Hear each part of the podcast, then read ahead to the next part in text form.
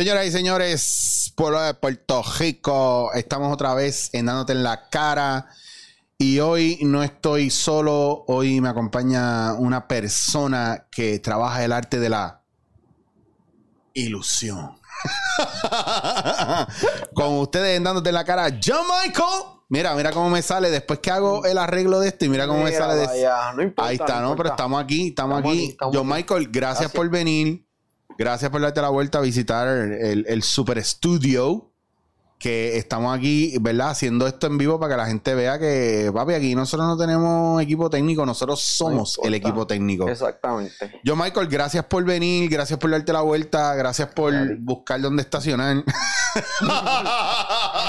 Me tuve que después de parquear me dije, no ve, ahí no es. no, ese no es el spot. Ese no es. Ese no es. ¿Cómo va la cosa? Veo que está on fire. Pues hermano, estoy bien. Este, pues yo casi todo depende de los shows en vivo. so, se, han, se han ido algunos, al- ¿sabes? Yo perdí un montón de fechas. Y poco a poco ahora están cayendo algunas fechas, pues ya volvimos fijo a la televisión y ahí poco a poco. No te, no, ¿cuánto de redes ha- has utilizado para trabajar lo tuyo? Nada. Nada. Nada. ¿Cuál es tu visión con eso, con hacer los shows en redes? Cuéntame, porque yo como artista, ¿verdad? Lo de impro, yo para mí, para mí, yo sé que muchas compañías, y no las condeno, han usado las redes para trabajar sus espectáculos. Pero a mí, yo lo que hice fue cogerme la pausa porque a mí me gusta, o yo siento que parte de un show, el público es bien importante. Y en mi caso, como improvisador, nosotros nos alimentamos del público para el espectáculo. Entonces, al, eh, una que otra cosa que me invitaron que yo hice de otra gente con el público en redes sociales, a mí no me gustó el feeling. Entonces, no es por irse a la segura o no, no es porque funciona o no. O, o sea, es que no es lo mismo. Es Mm. como, qué sé yo, es como cocinar para alguien que no va a comer. Es como. Sí, es que no tiene feedback. eh, ahí está. Y, y el la retroalimentación no es después, es durante. Sí, este, yo, eh, honestamente, yo he hecho un par de shows virtuales, eh, especialmente corporativos. Y he hecho Sí. bastantes corporativos y, wow, dos, eh, dos o tres así eh, privados, que mira, por favor, que no sé qué. Y lo hago y que quizás funciona, pero mi corazón no está ahí, ¿ves? Nunca, como artista, yo nunca voy guiando en el carro y se me ocurre una idea virtual. Para un show No. virtual, lo que quiero decir. Nunca. Claro. Yache, llamo al, mira, tengo esta idea para un show virtual. Nunca. Todas Nunca. las ideas que me nacen a mí son para show en persona. Claro, es que también eh, para el artista, ¿verdad? Y en el caso tuyo también que estás en escena, es bien importante que el público esté ahí porque entonces a quién tú le... Cuando tú vas a pedir... da- pi- eh, escoge una carta. Exacto. Piensa lo que tú quieras, toca una carta. Por Eh, favor. y eh, nosotros en Impro pedimos mucho, ¿verdad? Sugerencias del público, pero nos alimentamos de la energía del público también, porque cuando una persona, en mi caso, yo estoy en escena y estamos trabajando una escena dramática o una escena cómica, nosotros recibimos y vemos o sentimos, ¿verdad? La tensión de la gente, la risa y de verdad que es Y me bien. imagino que tú vas cogiendo dirección, ¿sabes? Te vas yendo por ciertos caminos dependiendo de lo que tú estés recibiendo de la gente. Sí, full, full. Y más allá, porque no es tampoco solamente la risa o el llanto. eh, hay una cuestión energética ahí. Claro. Tú, puedes sentir la tensión, tú puedes sentir cuando el público está callado, que está mirando y tú estás haciendo lo tuyo y tú sabes que no están diciendo nada porque están esperando lo que estás tratando de llevarle. Correcto. Que tú estás preparando un... Y yo me imagino que a ti te pasa, ¿verdad? Como mago, todo el mundo está callado hasta que sale el truco y todo el mundo empieza... ¡Diablo! Exactamente. Es- y eso es un feeling brutal. Claro. Eso es un feeling espectacular. Este, la gente, es que la gente es un ingrediente. Yo, yo he estado, yo he hecho dos shows o tres el mismo día que yo siento que fue idéntico, que mi performance fue lo mismo y los shows fueron totalmente diferentes. y yo, pero loco, acabo de hacer el rundown igual, los efectos en mismo orden, dije Sí. lo mismo. Es la gente, que está bien, que está, que es súper importante. Y nada, a mí me encanta, pues. ¿Qué tú piensas, verdad, que dentro de la pandemia, ¿qué, qué tú has podido hacer para tú mejorar tu, tu show? Por ejemplo, ¿has, has logrado ver cosas nuevas? ¿Has sí. descubierto cosas nuevas? ¿Cómo tú sientes que ha cambiado tu show antes de la pandemia ahora? mucho más profundo. Este, en los efectos, algunos son los mismos, otros son nuevos, pero digo mucho más lo que pienso. Yo creo que el, el- la informa- el- el acceso a la información que estamos teniendo nos está permitiendo expresarnos con mayor facilidad. Este, No, no, no, te iba a preguntar porque en ese proceso tú piensas que se censura mucho el trabajo que tú estás haciendo como artista o, o tú piensas que tienes una libertad. Porque ¿por qué, ¿por qué no ser abierto desde el principio? ¿Hay algunas cosas que tú sientes que haya habido como que un holdback en lo que tú haces? Sí, porque no es tradicional tú ir a un show de magia a escuchar el pensar de alguien. Claro. Este, nadie. De hecho, na- el que me compra el boleto a mí para ir, para ir a verme a mí no sabe necesariamente que se va a encontrar con un show de ilusionismo, pero con, con pensares míos y vivencias y, no y cosas. Y me daba temor, punto. Me daba temor que si a quién, a quién le importa lo que yo pienso sobre sobre el perdón o lo que yo pienso sobre el divorcio, que es una realidad. o que, ¿Por qué se me daba ese temor de que tiro, no tiro, tiro, no tiro? Y ahora pues estoy en que pues lo hago y si te gusta, pues brutal. Y yo, ¿sabes? Como que, mira, ¿qué pasa? Que me, que me encanta hablar esto contigo porque, pues, pues imagínate, una persona que respeto, que, que pienso que me puede entender mejor que muchas otras, etcétera. Muchas gracias. Estamos, Este- estamos en las mismas. Pues gracias, mano. Pues yo creo que yo estoy apelando a la idea de que me amen o me odien cuando salgan del show. Yo, yo no quiero que digan, contra estuvo cool y sea un y próximo tema de conversación. Si sea ambiguo, sea como que pues bendito Estaba por chévere, La condescendencia. pasé bien. Yo quiero que digan, mano, eso fue una mierda. Ese tipo está hablando.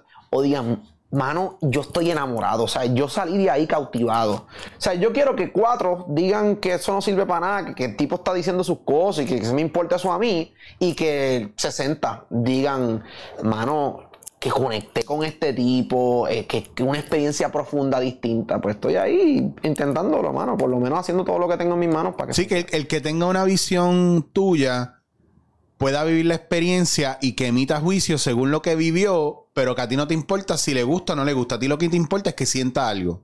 Exacto. Y, que, sea algo concreto, que no sea ambiguo. Exacto. Que pueda tomar esa toque, decisión. Que toque, que te- Love or hate. Si no me aman o me odian, siento que pasé por ahí y no dije nada, no hice nada. Pero es curioso porque tú y yo estábamos hablando ahorita y tú me dices que tú no tienes ninguna preparación actoral. Sin embargo, ese pensar tuyo, para que tú veas como Great Minds Think Alike, ese pensar tuyo lo tiene, lo, lo propone el director, escritor, actor frustrado David Mamet, que dice en su libro Verdadero y Falso, el trabajo del actor o el trabajo de quien está en escena es hacer que el público ejercite sus emociones. yo estoy, yo estoy ahí. Yo Pues estoy entonces- tratando, por lo menos. Pues entonces, imagínate, y si tú no habías escuchado esa frase de Mamet o no habías leído eso No de Mamet, escuchado, no pero no, pero escuchado. está genial, pero eh, lo que quiero traer a colación es que, que no estás solo en tu pensar. Yo lo pensé antes de leerlo Brutal. por David Mamet y cuando lo leo de David Mamet digo, "Puh, no estoy solo en este mundo." Claro. ¿Verdad? Porque yo veía mucha gente que era todo, era sobre ellos en, en escena. Y no es sobre ellos en escena, es que lo que tú hagas provoque algo en los demás. Ese es nuestro trabajo. Cuando tú Claro. haces tu magia y cuando tú haces tu acto de ilusión, la gente se transporta, ¿verdad? O tienes unas emociones que son genuinas. Porque es la sorpresa, es, es esta pendeja de creer en lo que no conocemos.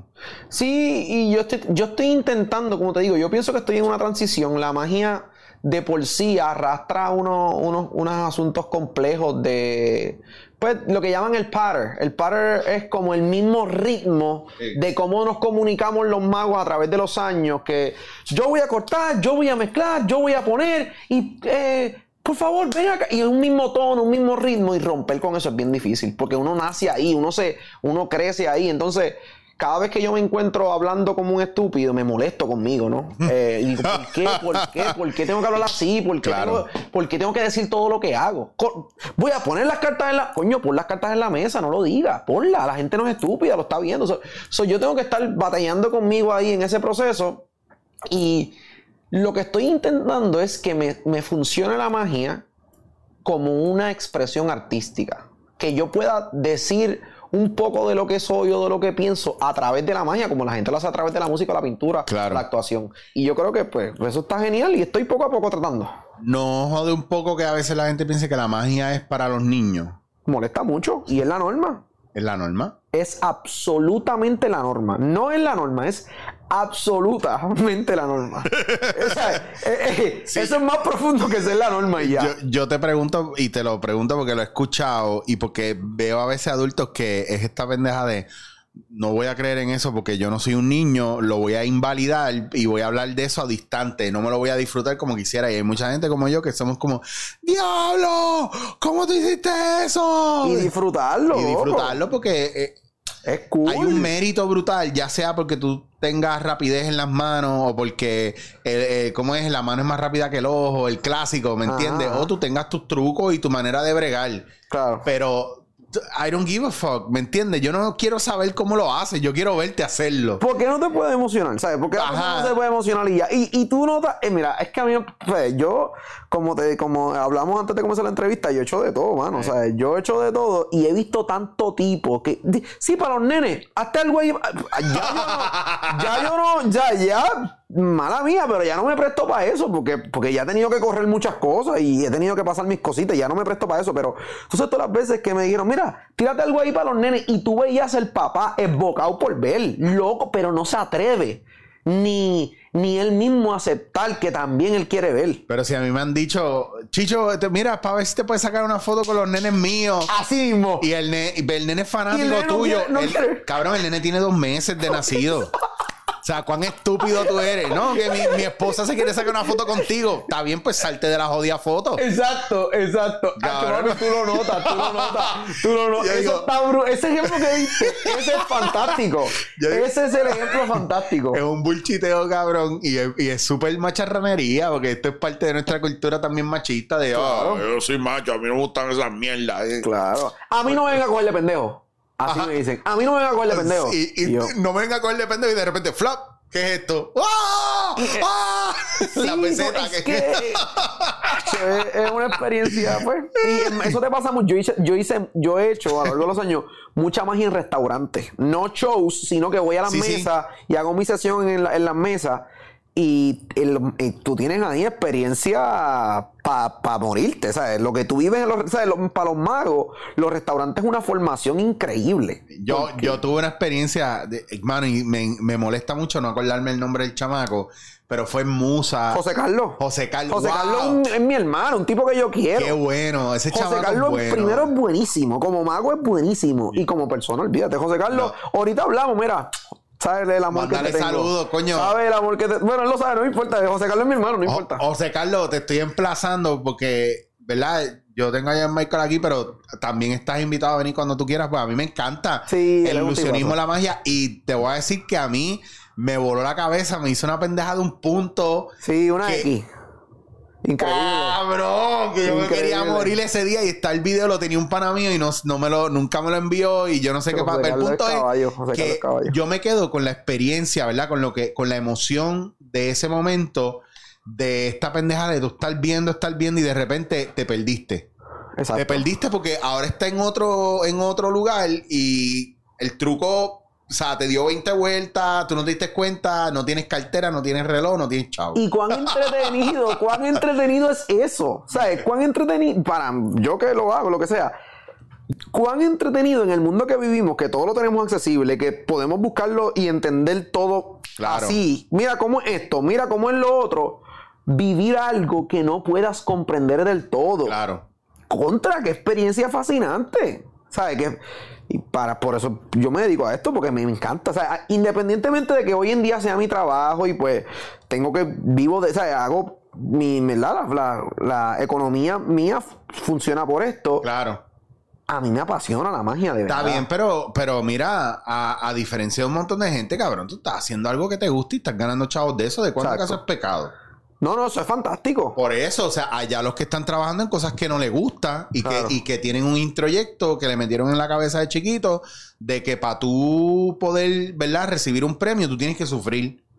Y eso es una No mentalidad estúpida, ¿me entiendes? Y eso es algo que, que eso es algo con lo que yo he peleado toda la vida, eso es lo que yo le digo a la gente. A veces la gente piensa que porque yo estoy en este medio, yo gano un fracatán de chavo y yo la paso cabrón todo el tiempo. Eso, eso es normal, eso, Papi, eso- no, que no es la no. realidad ni cerca. No, no, no, no. Tú no sabes. Tú, es que te digo, a veces la gente no sabe lo difícil que es. Lo difícil que es mantenerse. Lo difícil que es mantenerse sano. Lo difícil que es mantenerse sano mentalmente. Porque el estrés es heavy. Pues muchas A, veces. a mí se me ha hecho difícil mantenerme puro en mi, en mi, en mi approach artístico. Ah, vamos a profundizar en eso. ¿A, a qué te refieres con mantenerte puro? Pues bien fácil, que igual que está la música comercial, está la magia comercial. Ok. La magia que tú no quieres hacer, pero tú sabes que vende. ¿Cuál, mencióname un ejemplo de la magia que tú no quieres hacer. Ah, pues bien fácil. Este. Dime, no me das las cartas porque yo unas cartas hay. No, no, yo- a mí me encantan las cartas. Este, pero las cartas no son comercial. Nadie te dice, diablo, las cartas. No, ahora, ¿qué es comercial?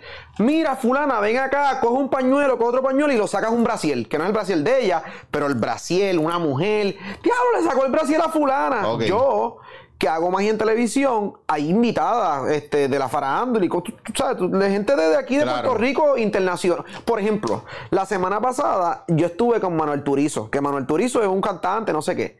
Yo le, o sea, Lo vi, lo vi, te vi. internacional y, no- y chévere. Si yo le hubiese hecho algo, por ejemplo, que le hubiese aparecido en la mano un. Hay, hay un truco conocido que tú coges dos bolitas, la- las pasas de mano, y en la mano tú le puedes hacer que aparezca un pipí, un, un pene. Eso es súper comercial. Yo te Sí. aseguro que yo hubiese cogido, papi, una cantidad de views ridícula. Le aparecí un pene o una pinga, pues, diciéndole, diciéndolo de forma muy vulgar, y no, no es mi intención, pero es para, solamente para que entienda el concepto, a Manuel Turizo en las manos. Que, que, ¿sabes? Y eso es con Manuel Turizo. Ahora te toca. Nosotros días, yo estuve con una Miss, yo no sé qué rayo, yo, yo, yo soy muy malo con los nombres, una muchacha que respeto, que nos llevamos brutal fuera de cámara, brutal. Si yo hubiese hecho que un truco de un beso, que hay un truco muy famoso de un beso, ese tipo de cosas son muy comerciales, que a veces los productores te lo piden, que a veces. Y dices, ya a mí no me interesa. No me expresa como, no, no- no me expreso como artista Claro. haciéndolo, no me siento ni feliz. Pues tienes que bregar con Que eso. eso es típico de muchos productores que de repente estás ahí y te quieren por tu talento, pero después lo que quieren es decirte a ti qué hacer y desvirtúa tu trabajo. Porque, porque te lo piden ellos. Después, cuando vienes un show o algo así, mira, haz lo que vi los otros días en el programa, que le, pus- le- le pintaste un pipí en la cara y se ve bien cabrón. Y va a llegar un día en que lo que te están pidiendo eh, es bastante ofensivo para otra persona. Y, y- y- y aparte que es ofensivo, si a ti no te gusta como artista, es como tú cantar una canción que no te guste. ¿Para qué tú vas a cantar una canción que no te guste? Canta lo que, te- lo que sea que te guste. So, nada, este. Yo afortunadamente ahora mismo que eh, soy parte de los colaboradores y, y- y, bueno, gente que trabaja en Ahora es que es, que es un programa en, en Tele 11 aquí en Puerto Rico. El productor, mano, me respeta mucho y me dice, John, él no es puertorriqueño, que este me Sí, habla Maxi, Maxi. Ma- no quería decir el nombre por si acaso. No, pero no, dale un besote a Max. Maxi, te quiero. Tenemos Maxi temas es caballo, Maxi es caballo. Digo, No. tú, tú ahora me dijiste que vas a estar allá, so.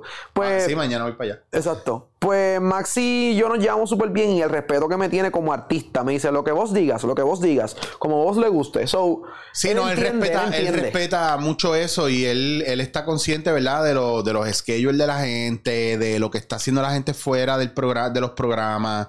Eh, es un tipo bastante asertivo a la hora de montar equipo. Yo sí, yo lo respeto un montón Y también. es creativo también. Sí. Este, es crea- no, en el programa Él sabe lo que tiene él- muy buenas ideas. No, y él sabe lo que quiere hacer. Y, o sea, el tipo siempre es, es un tipo que siempre tiene soluciones. Sí. Y, y siempre está moving forward. No se estanca por nada. No, no, no, y es fajón también. Maxi tiene muchas cualidades espectaculares. Así que, Maxi, no es por tirarte la buena. Si no tenía nada bueno que decir, no lo decía. Pero como tengo lo que decir, lo digo, no importa. Aparte que es el patrón por, eh, por- en, en el programa. Así que es la persona que, Y- que tiene que ver con mi trabajo. No, y tranquilo, porque mi trabajo no depende de él. Te lo puedo decir por Ah, experiencia. Exacto, el mío él. sí depende de él, pero el tuyo no. Ya, pues tú también. Y aquí todo el mundo sabe que yo soy un reliable source. Yo no tengo que. Yo no tengo que. Yo, yo no le tengo que poner azúcar a nada. I don't. I don't sugarcoat things.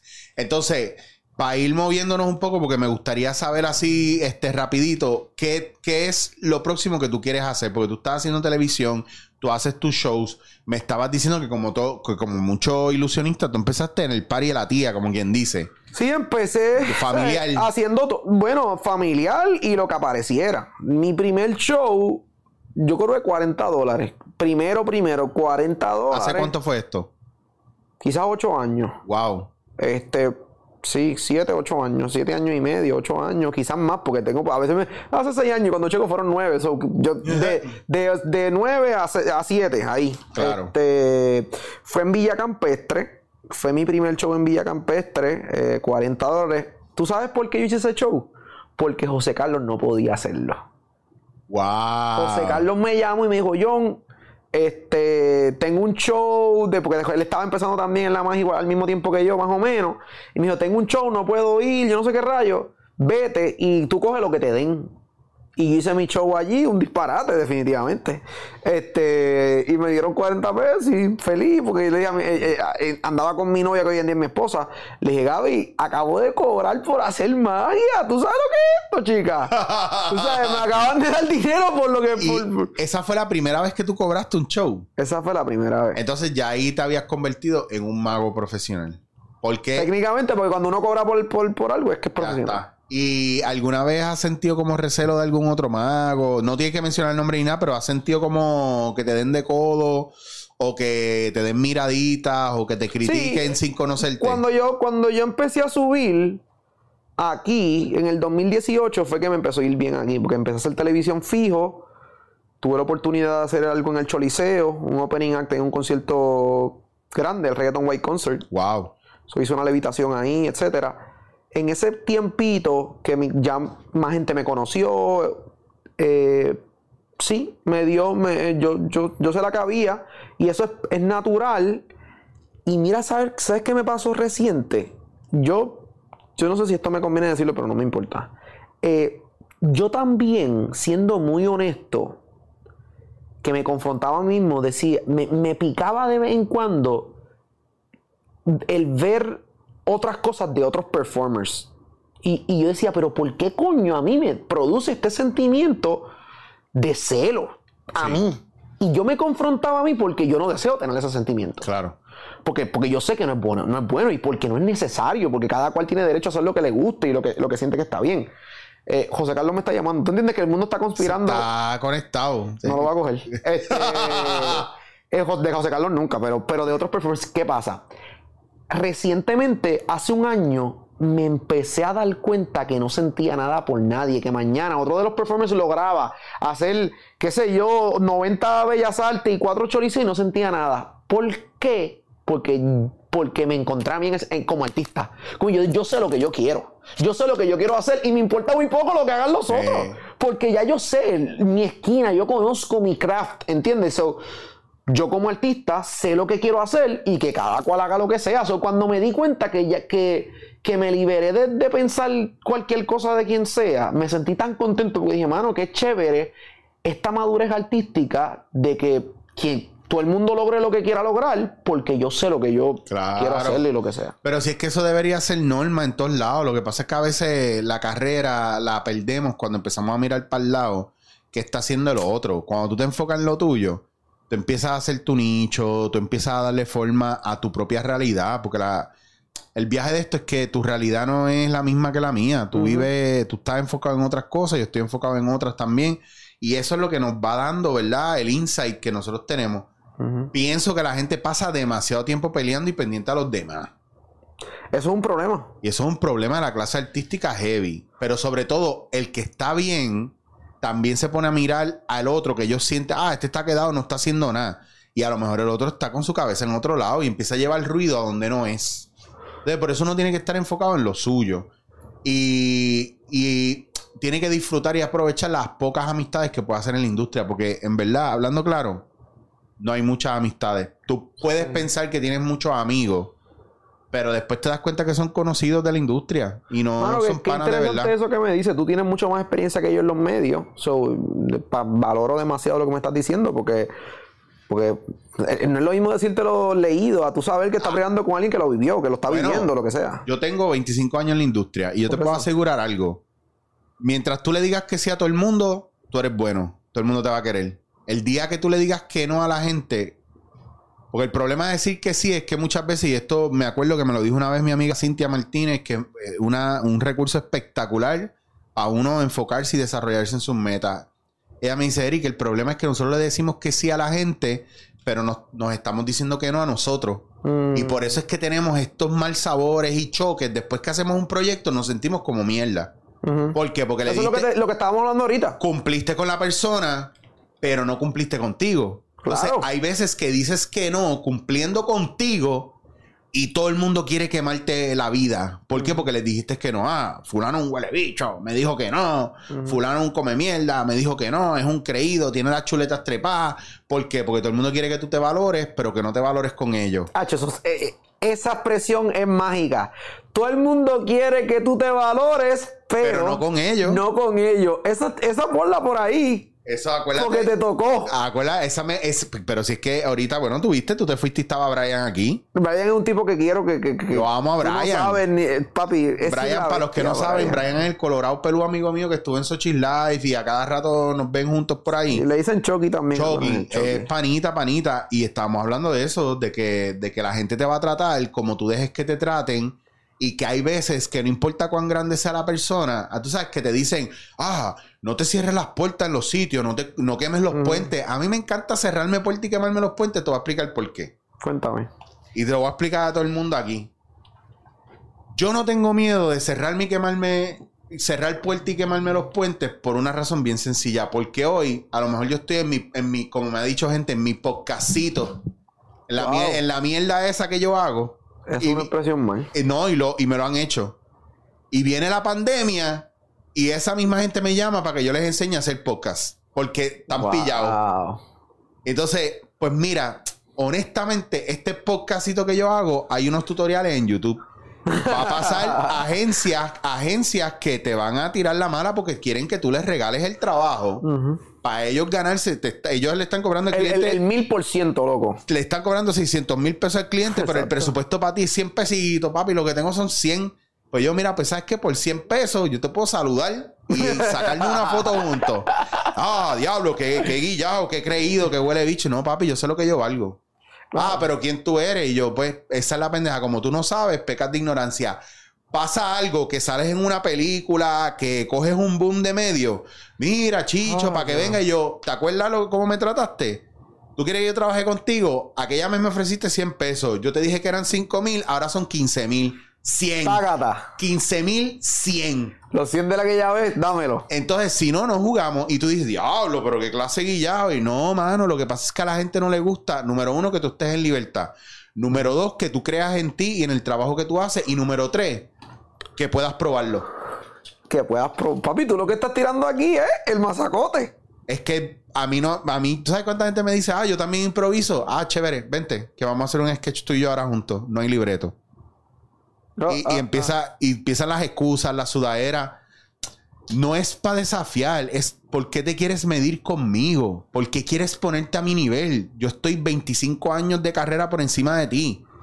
Úsame, ah, Claro. trabaja conmigo, Claro. aprendamos juntos, Papi, yo estoy de acuerdo contigo. crezcamos juntos. Lo que yo tengo, Es yo te lo puedo enseñar, Claro. pero tú tienes cosas que yo no sé. Claro.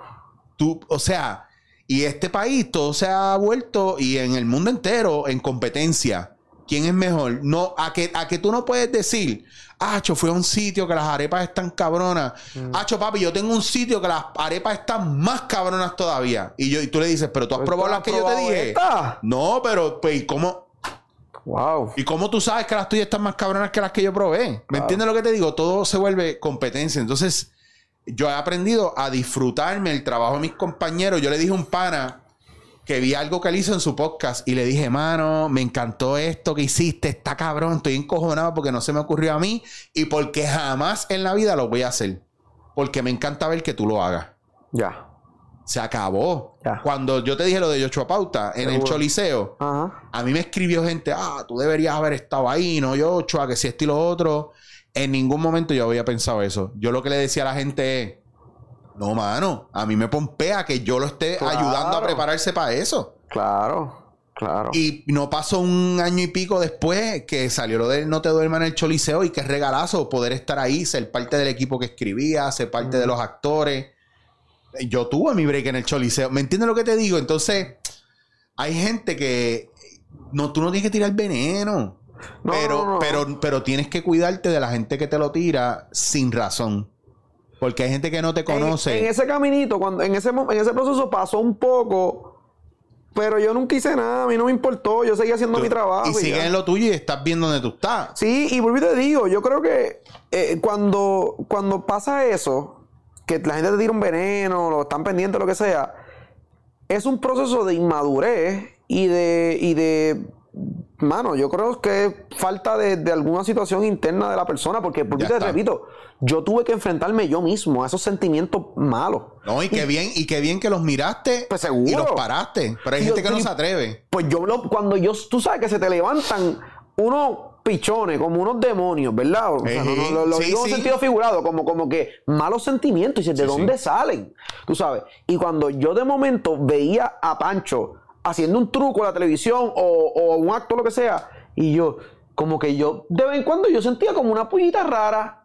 Y yo, pero ¿qué, qué es esta mierda? Cada cual que haga lo que quiera fui manejándolo, pasó el tiempo y hoy, no lo digo por echármela, no me importa. Yo veo mañana a Pancho haciendo lo que sea, a fulano, a Mengano, al que sea, y no me importa, no por, ¿sabes? Lo, lo veo, si Sí, me pe- gusta, me gusta, y si no, no me gusta, pero no, no lo mido conmigo porque él es él, y este, este es este, ya este está. es este, yo soy yo, y este vaso es este vaso. Ya está. Y tú sabes lo que tú aportaste y tú sabes lo que tú aportas, tú sabes lo que tú quieres.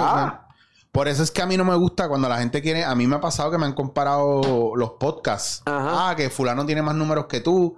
Está bien, Pues- pero ¿y cuál es el viaje? Ah, que tu contenido seguro una mierda. No necesariamente. A lo mejor mi contenido está cabrón, pero yo no quiero que todo el mundo lo vea.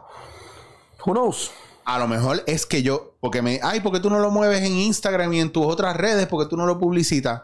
Volvemos a lo mismo, a lo mejor yo no quiero que todo el mundo venga a verlo. A- O tú quieres que todo el mundo vaya a tu restaurante exclusivo. No, yo quiero que vaya cierto público que yo sé que quiere crecer, pero en mi caso yo soy fiel creyente de, de la energía.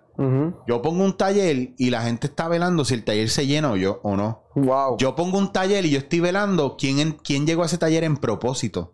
Claro. Y yo, cuando voy haciendo los ejercicios. Yo me siento, yo siento, que te interrumpa. No, no, no, para nada. Yo me siento en parte así aquí, como que yo digo, bueno, yo creo que yo, yo, ok, vine a hacer la entrevista y chichichija a la gente que me conozca y damos mis pensares, pero como que pienso que va a tener una Esto es otro viaje, otra no. cosa Tú más. estás aquí en más- propósito. Tú estás aquí en más- propósito. otra cosa muy independiente de la. Tú estás aquí en propósito. Mi, pod- mi podcast es.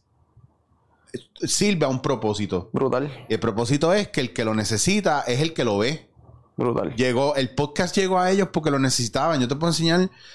Yo te puedo. Mira, en, lo- en los comments, lo- ustedes que, que, ¿verdad? Los que están viendo esto y que no están diciendo, ah, yo no sé quién es él, no lo voy a ver porque me ha pasado. Gente que me ha escrito, es que tú traes gente que yo no conozco. Claro. Y yo les contesto, pues pendejo, por eso es que no tiene amigos, porque no quieres conocer gente nueva. Claro, Y yo doy con esas cosas porque a veces queremos decir lo que pensamos, pero no pensamos lo que decimos. correcto. Entonces, mi trabajo con esto y se llama dándote en la cara porque yo quiero que que la gente vea el point of view tuyo de cómo tú eres un chamaco joven, que tú y yo no nos conocemos directamente y Así hoy mismo. estamos hablando y tenemos tantas cosas en común que tú ni te imaginas. Así mismo. Y entonces- yo, yo ni sabía. O sea, yo te conocía de los medios, Ajá. pero no, pues, de amigos no, no te conocía. Pero esto, esto que estamos grabando aquí es lo que pasaría si tú y yo estamos en un coffee shop bebiendo café random. Completamente. No, o sea, aquí no hay- por e- no Bueno, es- antes, de, antes de empezar a grabar estábamos hablando de así mismo.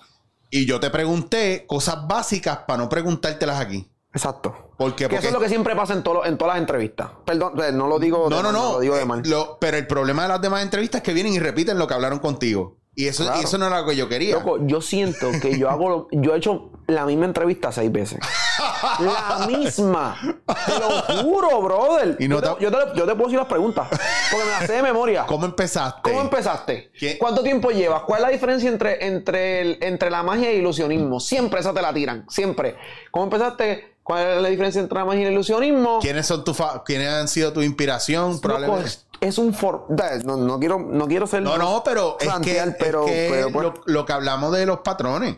Exacto. O sea, sea, yo, espérate, que tú, yo no sé si tú, pero yo he sido esclavo de los patrones. Yo, porque te digo, yo lucho conmigo mismo. todos yo somos esclavos de un patrón. Yo estoy ahí. Sí. Yo veo mis videos en televisión y me dan unos corajes conmigo. ¿Por qué? ¿Por qué hablo como un imbécil? ¿Por qué?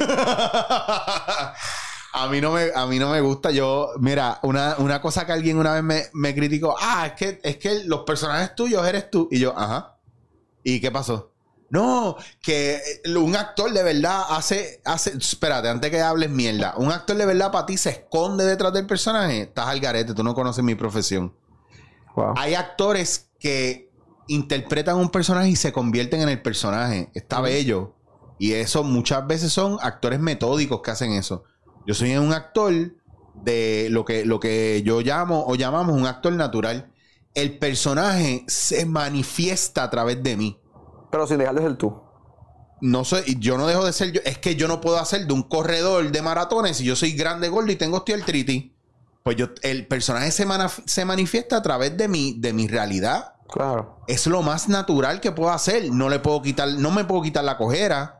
A menos que me ponga un calzo en el pie que me cambie la postura y me termine jodiendo físicamente. No puedo jugar baloncesto porque tengo las rodillas jodidas. Pues sí limita a los personajes que, que me puedan dar a mí, que tengan unas cosas específicas. Pero el personaje que me dan, yo no tengo miedo a dejar que el personaje viva a través de lo que yo soy. De lo que eres de verdad. Exacto, entonces es mucho más real, conecta más con la gente, no estoy cambiando la voz para hacer, hoy soy un viejo que hablo de esta manera porque es la manera correcta de hacer un viejo. ¿Entiendes lo que te digo? Claro. Sin embargo, hay cosas de postura, de gestos que vienen con el personaje, pero se, se ven incómodas y se ven que no son reales. Entonces yo lo que hago es que cojo los guiones, cojo el personaje y mientras lo veo, ya yo adapto la- lo que es psicológico Ajá. y esa psicología, una vez ya yo la entiendo, entonces me le va dando un poco de forma a mi cuerpo. De Ajá. repente la cojera es más pronunciada o menos pronunciada. De repente la psicología del personaje tiene unas cosas que se somatizan en mi cuerpo. Y entonces Oye, pues, eh, eh, pues, va más da- da- profundo. da a ver si te entiendo bien, porque esta conversación sí me interesa mucho para yo aprender también. Si yo mañana, mira, soy el productor de cine de aquí, que yo no sé qué rayo, te doy un personaje de. Vamos a decir algo, de, de- de un entrenador. No, no, de un beautician. Ajá. Te doy un personaje de un beautician. Tú eres calvo, pero hay calvos con- que son Sí, beautician. sí, eso no no tiene. importa. Exacto. So, tú, a ver si lo entendí bien, tú dices cómo yo me volvería este beautician. Y tú no dejarías de ser tú, sino que pensarías en tu versión de un beautician. Podría ser.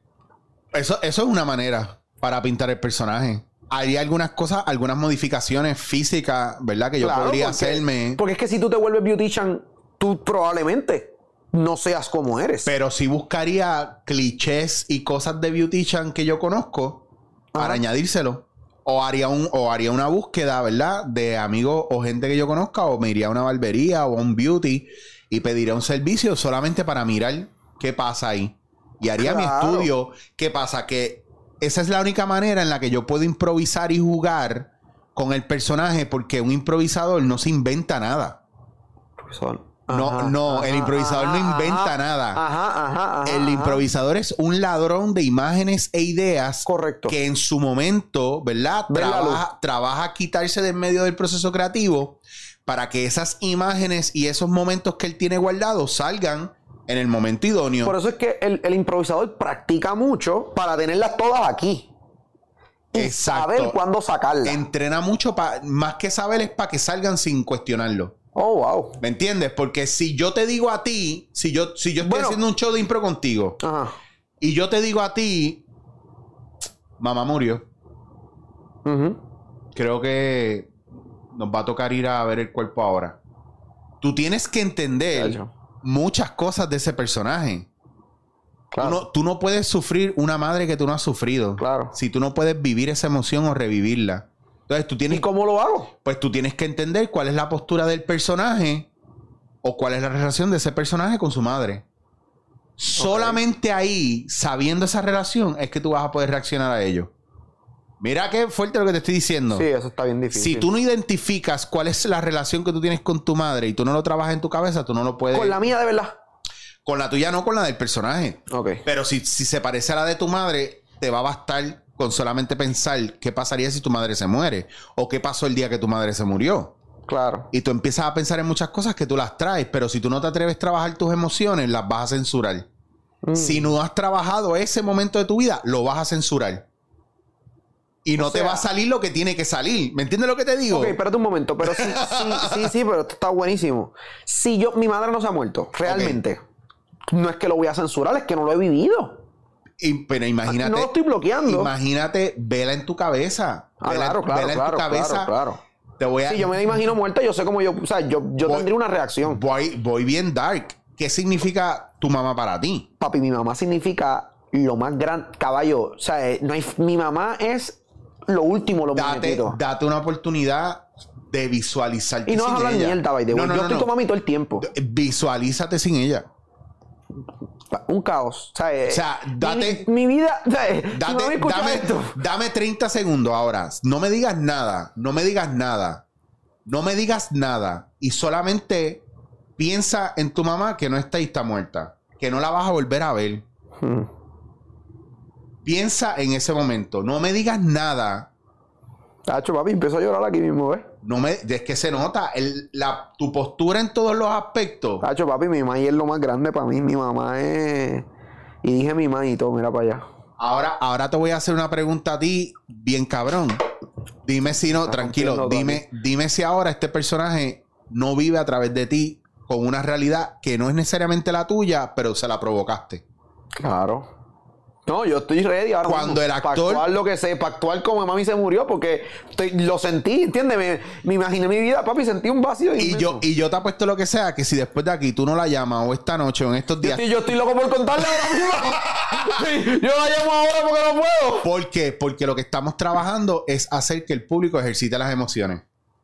Sí, nosotros y no te van a, y no te van a creer si tú no se los presentas porque eso que tú estás haciendo es ponerle un fantasma, un demonio, la oscuridad más grande que yo les pueda venir, se las pusiste de frente y los obligaste a sentir. Porque lo que se están llevando es tu realidad. O sea, tú estás dejando que el personaje. que lo, se la se- estoy transmitiendo a ellos. Mi realidad es tan profunda, tú quieres decir que ellos se la están llevando, el ¿no? público va a hacer lo que tú les digas que haga. O va a sentirse. Tú les dices, al- tú le enseñas al público lo que tiene que sentir. Esta experiencia de ahora fue bien violenta porque yo no, yo no creo que ni en los shows yo había sentido algo tan real. Porque para que suceda y para que la gente lo vea, tú lo tienes que ver. Para que la gente lo sienta, tú lo tienes que sentir. Sí, Tú pero no- nosotros estamos en una clase aquí, tú entiendes, ¿verdad? Sí. A fuego. Estamos- O sea, no, yo estoy yo- sin pagar la clase aquí. No, pero es que yo, soy- yo sé así, yo, yo soy dadivoso, sí.